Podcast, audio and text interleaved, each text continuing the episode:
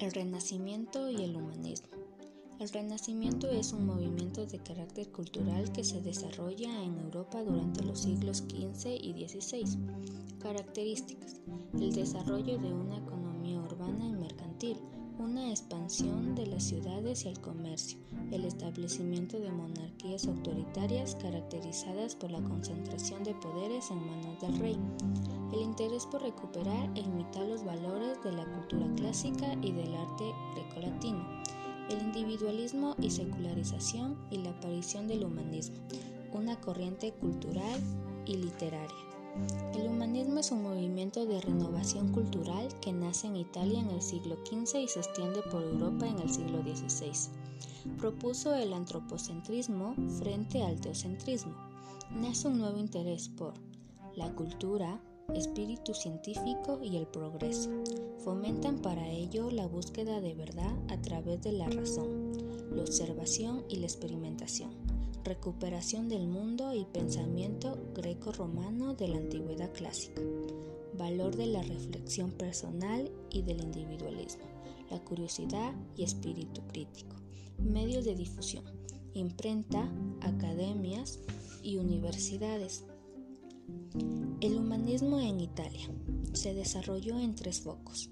Florencia, donde el bajo gobierno de la familia Medici se impulsaron las artes y la cultura.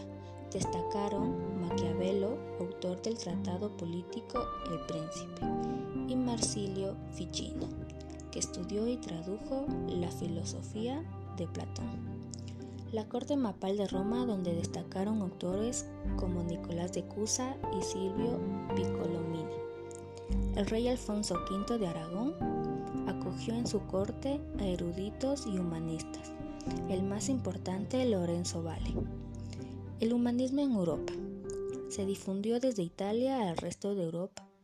Principales representantes: Erasmo de Rotterdam, prototipo de humanista con extenso saber enciclopédico y de gran espíritu crítico. En Inglaterra sobresalió la personalidad de Thomas More. En su obra Utopía, criticaba la sociedad de su tiempo. Elio Antonio de Nebrija, autor de la primera gramática castellana, o el valenciano Luis Vives, filósofo y pedagogo. Arquitectura renacentista. La arquitectura en el siglo XV y XVI se caracterizó por la inspiración antigüedad clásica, recuperando elementos clásicos como la bola de cañón, la cornisa, el friso, el frontón, la balaustrada, el arco de medio punto, el capitel, columnas clásicas y el juste. Buscaban formas sencillas y armoniosas donde el ser humano era el centro del arte. Plasmaban el ideal de belleza. Los edificios eran más pequeños y menos elevados que los góticos. En la arquitectura se distinguen dos etapas. El Cuatrocento, donde los artistas más importantes fueron Brunelleschi y Alberti. El Cinquecento, Miguel Ángel, Moderno y Andrea Palladio. Obras del Renacimiento. Capilla Sistina, el David, la Piedad Miguel Ángel, Escuela de Atenas Rafael y Última Cena Leonardo da Vinci.